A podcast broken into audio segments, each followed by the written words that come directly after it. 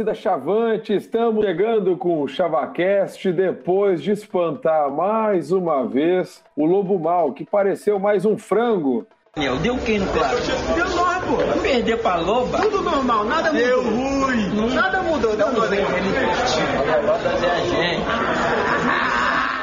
E não estou sozinho, eu sou o Pedro Henrique Krieger e comigo os vencedores do Brapel 363, Leon Sanguiné. Bem-vindo, Leon. Boa noite a todos. Aparentemente a zica, aquela que eu falei, não, não, não surtiu efeito, né? O Chavante mais forte e o Brasil venceu o Brapel. Estou, estou muito feliz, muito feliz dando a voz depois do dia de ontem. E é isso aí, Gabriel Costa também. Bom dia, boa tarde, boa noite. E um chupa a minoria da cidade. Lucas Maffei. Fala, gurizada. Hoje, na sessão cult do podcast, eu vou recomendar um filme pra você. O Efeito Borboleta, em homenagem ao Ayrton. e Nadson Rax. E aí, gurizada? Gauchão 2020. Vamos! Apesar do Ricardinho, a gente vê por aqui, hein? É, e depois desse Brapel 363, chegamos a apenas 128 vitórias. Logo atrás está encostado o nosso maior rival, o empate, com 124 empates, né? E 111 derrotas para o Lobo Mal.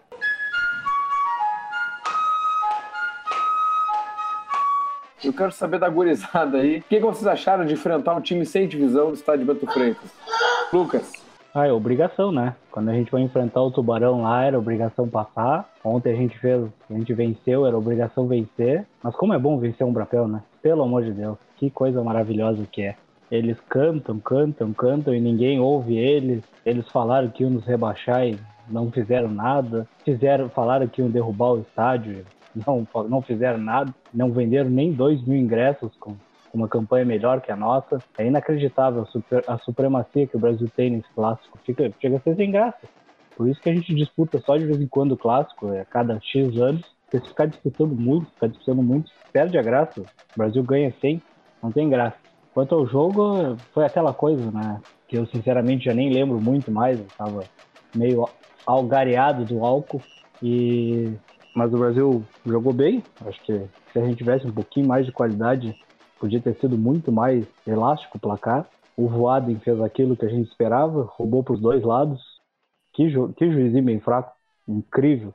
Mas é isso, não tem muito o que falar. Eu estou extremamente feliz que a gente não caiu, extremamente feliz que a gente ganhou o Brapel e por mim o Gauchão acabou. E é isso que importa. Biel, tu também estava alterado aí pelo álcool, isso é verdade. Como é que tu avalia a partida, a torcida, enfim, o clássico? É isso vocês que me falaram na frente, né? Mas confesso que eu não lembro de muita coisa. É, como o Lucas falou, eu acho que quando a gente pega time pequeno, nanico, assim, que disputa um campeonato nacional raramente, eu acho que é nossa obrigação ganhar. Ainda mais quando os caras se acham. Cara, os caras vão lá, pulam igual uma gazela, dizem que vão derrubar o estádio, aí começa a tremer, os caras ficam com medinho. Ah, rapaz, pelo amor de Deus. Voltem sempre pra dar um dinheirinho pra nós e ver o papai ganhar. Só isso mesmo. Leon Sanguiné, como é que tá o coração, cara, depois desse Brapel? Eu quero saber se o Leão assistiu os pênaltis contra o São José antes do jogo ou não.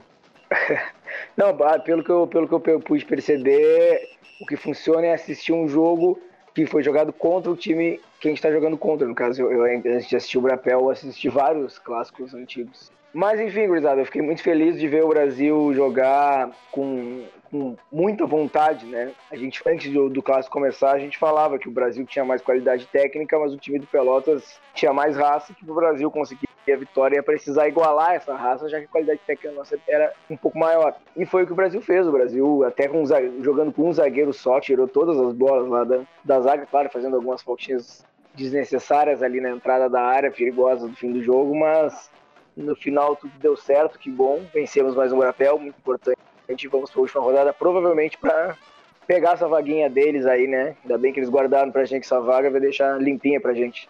Nadson, o Brasil ganhou com autoridade. Como é que tu avalia a participação chavante no jogo? Pois bem, senhores. Já desde já peço desculpas se ouvir um barulho estranho no fundo, é meu guri aqui gritando. Mas, do meu ponto de vista, o Brasil. É, acho que foi uma boa atuação do Brasil. É, primeiro jogo, acho que da temporada toda, que o time teve ligado nos 220 durante todo, toda a partida. Né? Jogou com seriedade, carou como tem que ser um clássico. Né? Isso é um alento, porque talvez tenha um futuro melhor aí para os remanescentes desse grupo. Eu fecho com o, o Lucas. Para mim, acabou o galchão. Acabou o galchão, não quero saber de classificação, não quero saber mais. A nossa meta agora, no meu ponto de vista, é vamos focar na Série B. Nós não podemos perder, correr esse mesmo perigo que a gente correu no galchão na Série B, tem que focar. Hoje o Brasil já tinha que estar anunciando quem vai ser o treinador para a Série B, anunciando reforços, é, mandando embora quem tem que mandar. E, e, isso me angustia muito e alguns outros torcedores, que até o Barbosa hoje não está aqui, pensa a mesma coisa. É, é, é, o jogo em si, jogamos bem, o Papa é, conseguiu montar um, um, sistema, apesar de eu ter tomado um susto quando o Cruz é, acabou se lesionando ainda no início da partida, porque pensei que ali a gente ia acabar esmorecendo aí, perdendo nossa força de marcação mas no final acabou dando tudo certo. Contamos aí com, com um bom trabalho do, do, do, Papa, a gente tem que salientar o Papa. Em quatro partidas no Gauchão, fez sete pontos dos dez que nós temos hoje. Então, é, se deve muito a Papa e Cirilo, essa, a gente ter se livrado do rebaixamento. E, e, e, precisa ser feita uma avaliação muito séria na direção. É, sobre o que foi esse início de ano. O Brasil é, não pode passar mais por isso. É a segunda vez em três anos que a gente passa por, por essa fase. Claro, um ano a gente foi vice-campeão gaúcho, mas duas vezes a gente escapou ali ali de ser rebaixado. E, e essa análise precisa ser feita com seriedade pelo, pela diretoria e pelo conselho deliberativo.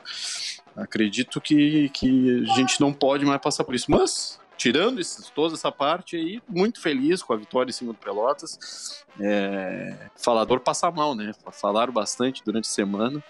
E a gente, felizmente, conseguiu essa vitória na garra, na raça, do jeito que se previu que ia ser, né? Não teria como ser diferente. Nosso time tá jogando pouco ainda, e, e mas na garra, na raça, na superação conquistamos aí essa vitória importante que nos mantém na série, na, no gauchão, que é o mais importante de tudo.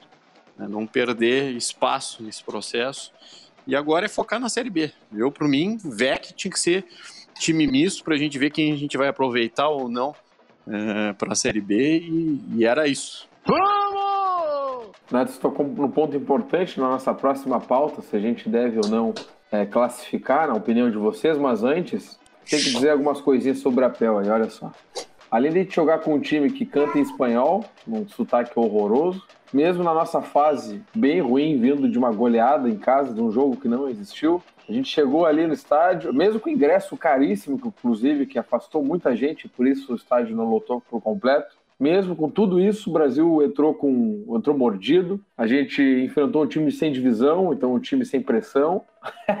e conseguimos fazer um ótimo jogo por pouco. Por pouco, a gente não estava numa condição de golear. Depois a gente fez o segundo e o terceiro que foi, foi anulado ali pela arbitragem. Se não fosse aquela anulação, de repente a gente teria ido para uma goleada, uma vitória ainda mais forte. Mas é isso. O Brasil mais uma vez conseguiu, num clássico importante, decidir. Todo clássico é importante, mas alguns clássicos são mais do que os outros, porque às vezes envolve uma classificação, envolve uma possibilidade de rebaixamento, e foi o que aconteceu ontem. A gente tinha a possibilidade real de rebaixamento e ganhando do Pelotas. A gente acabou por frustrar muito dos planos deles de nos rebaixar e também da classificação deles, que está em risco agora, um enorme risco, ficar inclusive atrás de nós dependendo aí da, do, da situação na última rodada. Então o clássico foi, foi excelente. A torcida do Pelotas, como o Lucas falou ali, tentou fazer seu barulho com suas cornetas lá Argentina. Eles mudam o jeito de que jeito que torcem. Desde que eu sou criança, estão sempre fazendo um troço. É a fumaça,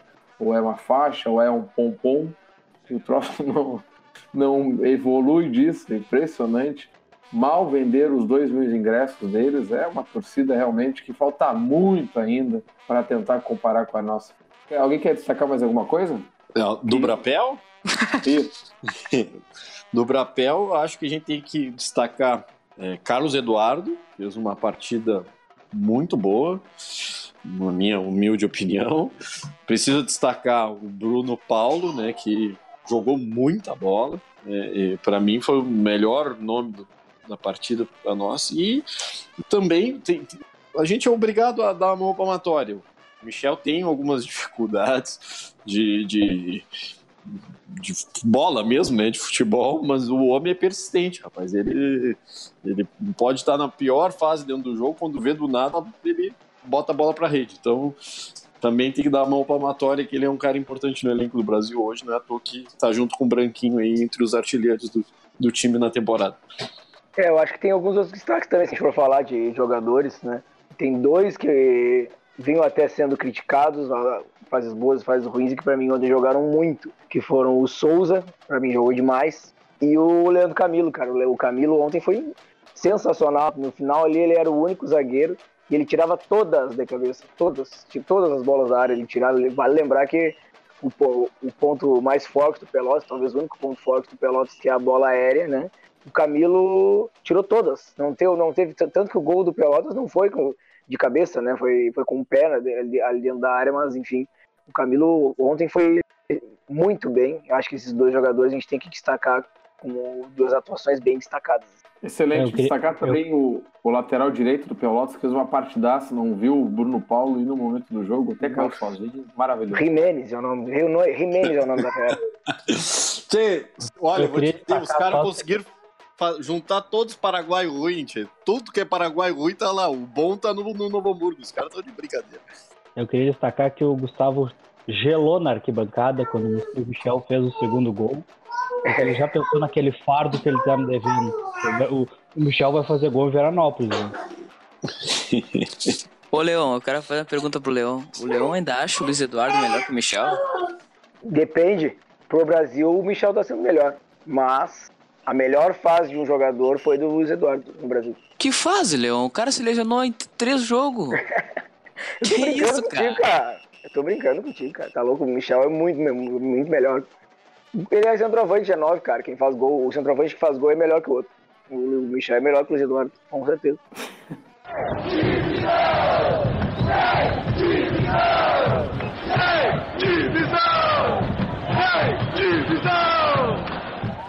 Antes de passar para a próxima pauta, antes que eu me esqueça, nós já estamos recebendo é, comentários, sugestões, elogios, críticas pelo WhatsApp, é, pelo 84560583 tem o dígito 9 na frente, né? Mas, enfim. Esse é o WhatsApp do ChavaCast. Recebemos, inclusive, já um áudio da Amazônia, rapaz. Fala, gurizada.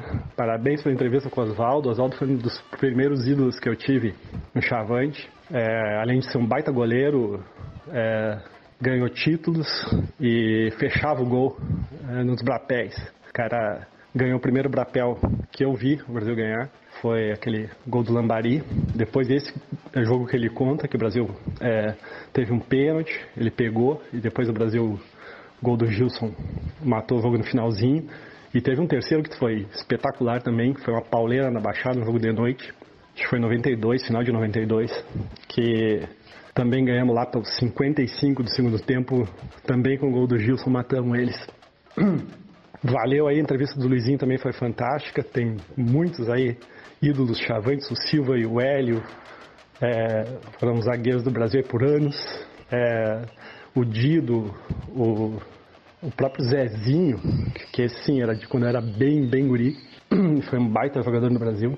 Valeu mesmo aí pelo trabalho, eu sigo sempre na, na escuta do, do ChavaCast aqui, representando a nação chavante na Amazônia, uh, o Ismael do Amapá. Um abração, gurizada. Também já recebemos na nossa página um alô aí enviado pelo João Vitor Sinotti, falando aí elogios, né, dizendo elogios para nós aí sobre o nosso trabalho aqui com o ChavaCast. Então, se quiser participar, mande seu áudio para o WhatsApp 8456 0513, peça sua música que a gente vai. Vamos, caralho!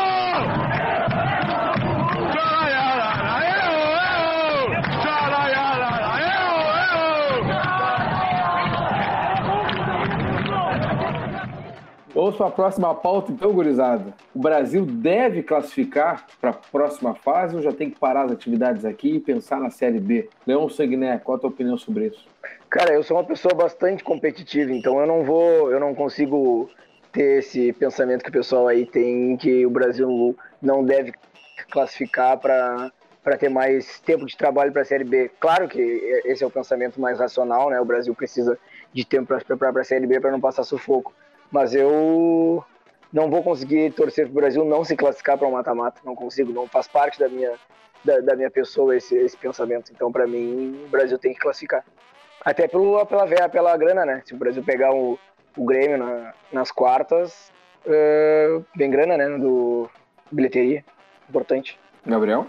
Não, eu, eu, assim como o Leão, acho que o Brasil deve classificar. Sei que você pode até estar certo no pensamento de você, provavelmente seja o mais correto, que a gente tem que parar agora, mas eu também não consigo torcer contra ou ficar, acho, ficar feliz com a eliminação do Brasil. Não vou gostar disso. E como o Leão falou, tem a renda do, do jogo contra o Grêmio, que deve ser o nosso adversário se a gente classificar. E tem 100 mil também classificação, que dá pra gente pagar o Klemer, por exemplo.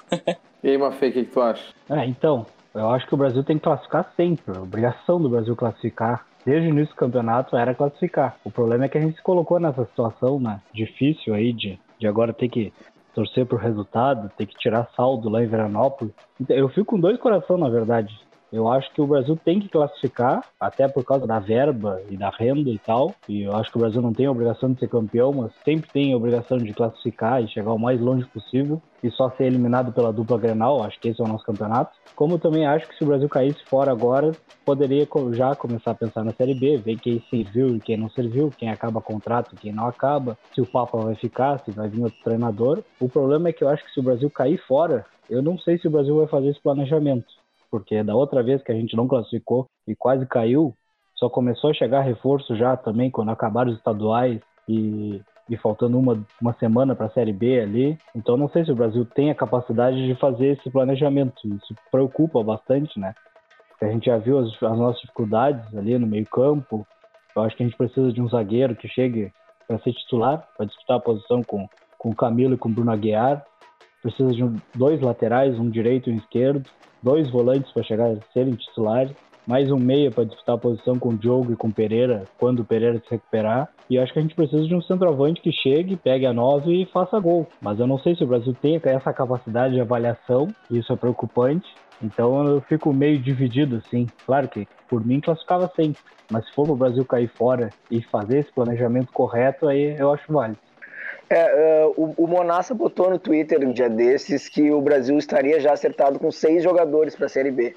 Mas é informação dele, né, assim, de bastidores. O Brasil não, não, não confirma nada disso. Ah, então.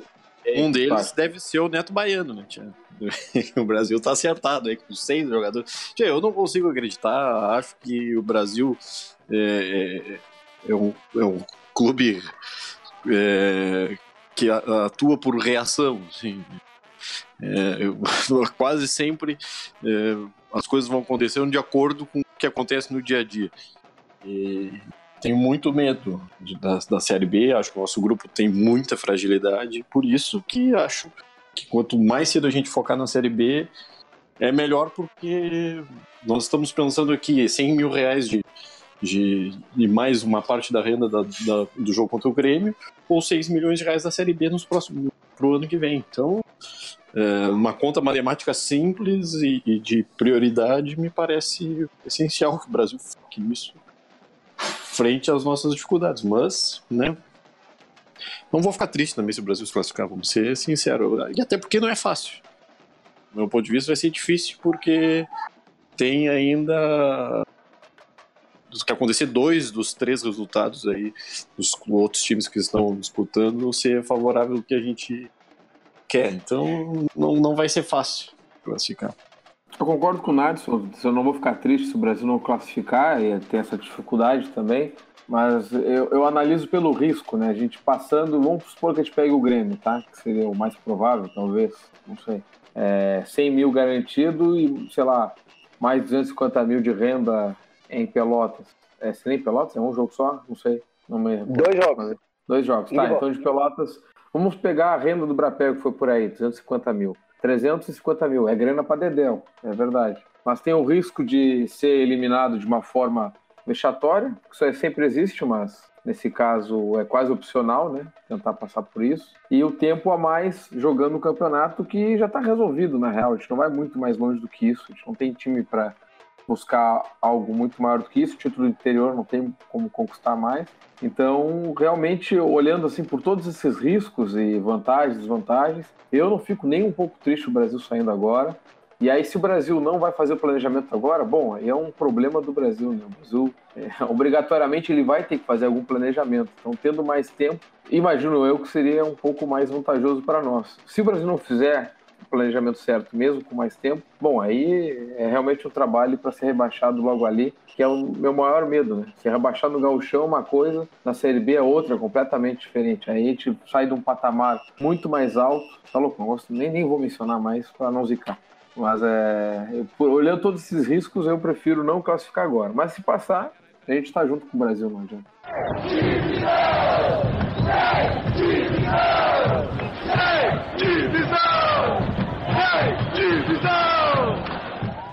Só para uma pauta rápida aqui. Mais será um que o Brasil vai.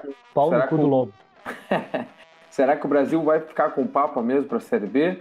Ou tem Cat, aí já está acertado, hein? Pode é uma possibilidade. Leão, tens alguma informação? Diz que tem. Não tem informação, eu tenho uma opinião. Eu acho que o Brasil deveria contratar outro jogador, outro técnico até para não queimar o Papa, né? Se, por exemplo, dá um- ele entra na Série B e começa a ir mal bastante, acho que ele ficaria queimado, né? Eu acho que daria preservar ele como teve, teve essa experiência, deu certo, foi super, foi, foi super boa, mas vai adquirindo mais, mais experiência como, como auxiliar para depois, em outro momento, voltar a ser treinador. Eu acho que para a Série B, precisa de alguém mais cascudo. Lucas, o que, que tu acha? É, eu, eu também acho. Pode até soar meio injusto com o Papa, né? Não salvou aí, o Papa não salvou mesmo dessa, desse fantasma. Mas eu acho que agora tem que. É como eu falei, o planejamento, né? Brasil tem que botar a mãozinha na consciência, ver o que, que, o que, que foi errado e ver. Eu acho que o Papa pode seguir trabalhando bastante ali nos batidores e aprendendo e, e trabalhar junto com esse novo treinador. Porque eu acho que, por exemplo, a gente começa a Série B e começa bem mal a Série B, assim começamos o Gauchão. E aí vai fazer o quê? Vai demitir o Papa? Vai rebaixar o Papa para auxiliar de novo? Então acho que é melhor deixar o Papa ali trabalhando, estudando e preparando ele para, quem sabe, aí sim no ano que vem assumir de vez, do que já botar mais uma bomba no colo dele e se essa bomba estourar errado, queimar o Papa. Então acho que é, é melhor apostar em alguém cascudo, mas tem que ser alguém de convicção, né? Adianta colocar qualquer um. Tem que ser alguém que trabalha da forma como o Brasil quer jogar, não adianta trazer alguém que, que, que vá dar toquinho lateral, que vai sair jogando, que apesar de às vezes ser bonito, isso nunca vai dar certo no Brasil. Tem que ser alguém que jogue com, com, com competitividade e, e, e deixar o Papa ali tá, estudando. E aí, Biel, permanece o Papa ou traz um novo treinador? Cara, eu tô bem dividido nessa questão também. Eu, tipo, eu quero que o Papa fique, mas ainda tem aquele lado, medo que queime a história dele com o Brasil. Não, não vai queimar a história dele com o Brasil, mas a nossa torcida, tu sabe como é que é. Qualquer coisinha vão pegar no pé dele e vai ter negociando ele pro, até o resto da vida. E tem outra coisa que eu acho importante, que eu, eu, eu acho que foi comentado hoje à tarde nos nossos grupos, que tem que ver como o grupo reagiria se tirassem o Papa do cargo dele que ele tá agora. Porque isso pode abater muito o grupo, aí tem que, eu acho que tem que ver essa questão também. Nadson? Eu, eu acho, acho que o Papa fez, fez um bom trabalho, né? São seis partidas aí, quem é, tem esse, as duas vitórias no Gauchão que nos salvaram e tudo mais, mas tem que só pesar. Primeiro, eu não sei se o Papa hoje tem as licenças que a CBF exige para ele ser um treinador efetivo do clube. Ele, ele atuou no passado, mas, mas uh, interinamente, acho eu. Não tenho certeza. E eu tô no achismo. Tenho certeza. E segundo, eu concordo com o Lucas. É, é difícil depois, se não der certo, ele voltar a ser auxiliar técnico. E, mas ao mesmo tempo, é, conhecendo o histórico do Brasil nos últimos anos, eu acho pouquíssimo provável é, não dar continuidade. Né? Vamos ser. Posso até estar enganado, mas qualquer trabalho começa razoavelmente bem aí na Machado, o Ricardinho não, não gosta de ter alterações. E até nesse ponto a gente converge. Eu concordo com ele. Na maioria das vezes é importante manter uma sequência. Então, eu sinceramente não tenho uma opinião formada. Assim. Acho que ele, o Papa fez muito, não dá pra gente dizer o contrário. Mas ao mesmo tempo tem um certo receio de a gente queimar aí uma alternativa para o futuro e que está em fase de construção, né? O próprio Papa dizia isso, ah não, estou estudando, estou em fase de construção, se não me engano ele tem licença B, ou ainda tem a A e a Pro depois para tirar, eu não tenho certeza. Isso é bem no achismo. Então, ele está em construção. Essa é a minha única dúvida. Mas o Papa tem. A gente tem que reverenciar. Porque o que ele fez é, nesse processo, ele foi o Zimmermann de 2019. E isso tem preço. A gente tem um cara assim dentro do nosso grupo que consiga, e conseguiu levantar o time aí. O outro treinador, que eu prefiro não citar o nome, fez seis partidas e foi um, aquele horror e ele em quatro nos livrou. Então, bastante dúvida, não sei o certo, sincero. É só para falando em grana, né, que muitas vezes é o dado que se utiliza. O Papa garantiu pro para esse ano e para o ano que vem, né? Teve toda a cota da Copa do Brasil, da classificação, que foi um milhão e pouco. Não, Copa 500 do Brasil. mil por disputar e 600 por passar, eu acho. É, é, o 500 já tinha, né? Mas os 600 por passar pelo Tubarão e também um milhão e meio do Galchão do ano que vem, né? Então, falando em números aí, foi mais de 2 milhões que entraram no Brasil ou vão entrar ainda, né? Parte disso, é, por conta dessa recuperação do papo. É, o, o, meu maior medo é que se o Brasil deci, é, decide é, não usar o Papa, que é uma escolha, né, assim, eu entendo se for se optar por isso, se ela tem o Tencate acertado, se tem outro treinador, o meu medo é o grupo, né? Porque o grupo que a gente ouviu falar é que o próprio grupo pediu para manter o Papa aí durante o gauchão, então ele tem o respeito dos jogadores, até pelas, por, essas vitórias, então é complicado tirar assim, ah, pessoal, o Papa vai voltar a ser interino, aliás, auxiliar técnico, e aqui é o novo treinador. É complicado, não sei como é que o grupo reagiria. Mas enfim, vai ter que esperar para ver se vai ser mesmo o Papa durante toda a Série B ou se vai vir algum novo, algum novo treinador. Pau no cu do Lobo. Alguma música para encerrar, pessoal? O Lobo é mal. então, pessoal, vamos encerrando esse episódio com a narração dos gols aí por Henrique Koenig, o nosso grande amigo, né, o o guri que não nasceu de, em Tubarão, Santa Catarina, mas a família dele é de lá, boa parte dela. Narrando os gols do Chavante, mais uma vitória em Clássico Brapel, já está ficando sem graça. Vamos terminando com o Lobo Mal. E aí, gurizada? Obrigado pela presença. É bom ganhar Brapel, que coisa boa. Eu tô até sem voz aqui ainda. Eu tô recuperando, recuperando aos poucos. Não consigo cantar ainda. Tentei cantar uma música hoje de tarde, não consegui. Que coisa linda ver o Lobo se fuder. E aí, Nádio, tá será que o Lobo vai subir de divisão um dia, cara? Nacional, né? Nossa, primeiro tem que conquistar a vaga, né? E pelo visto esse ano não vai rolar, então. Não, é pra década que vem aí. E quando conquistou, a, a, arregou. Ontem aconteceram as duas melhores coisas né, no futebol. O Brasil venceu e o Pelotas perdeu. e será que o, o goleiro do Pelotas curte um frango? Nossa, foi fraco, né? Cara, o que, que eu, é que eu fiquei, eu, eu fiquei lembrando do lance, pensando que o que, que aquele cara fez. Meu Deus. Eu vou fazer uma meia culpa aqui, porque quando o Pará foi pra bola, eu falei, pô, dali só se tivesse o Foster pra bater igual contra o Londrino. E aí ele foi lá e meteu o gol. É verdade, é verdade. Cara, foi impressionante aquilo. Isso aí tá gurizado. Falou. Falou. Não tá gurizado. Falou. Falou, falou. Um abraço.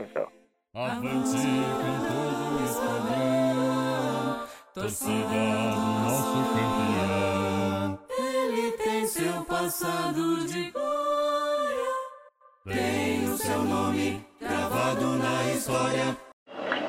Para o Brasil cobrar. É uma falta para o rubro-negro pelotense fazer a cobrança com camisa de número meia dúzia. Com camisa de número meia dúzia que é o Pará. Suspendeu na grande área, levantamento é perigoso. Gol!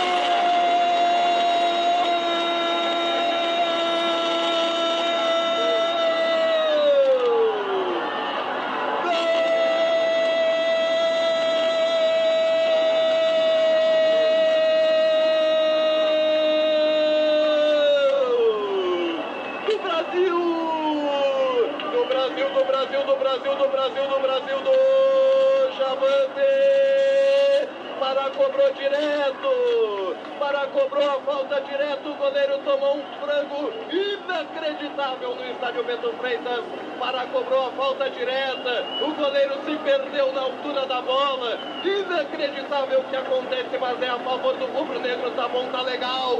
Na marca de oito. Oito minutos do primeiro tempo. Pará cobra a falta. E o goleiro Ayrton se perdeu completamente. Coitado do cidadão. O Brasil tem nada com isso. Pará está abrindo o placar no clássico Brabel. 363. E vem de novo o Brasil na tentativa de ampliar o marcador. Bruno Paulo recebendo, está na grande área. Olha o segundo, olha o segundo, cruzou Michel. Palma, Ayrton. Autorizado o Ricardo Luz, levantamento, cortou a defesa, sobrou para trás, Diogo Oliveira, bateu, olha o gol, Ayrton, sobrou, olha o gol, olha o gol, é gol, é gol, é gol, é gol, é gol, é gol,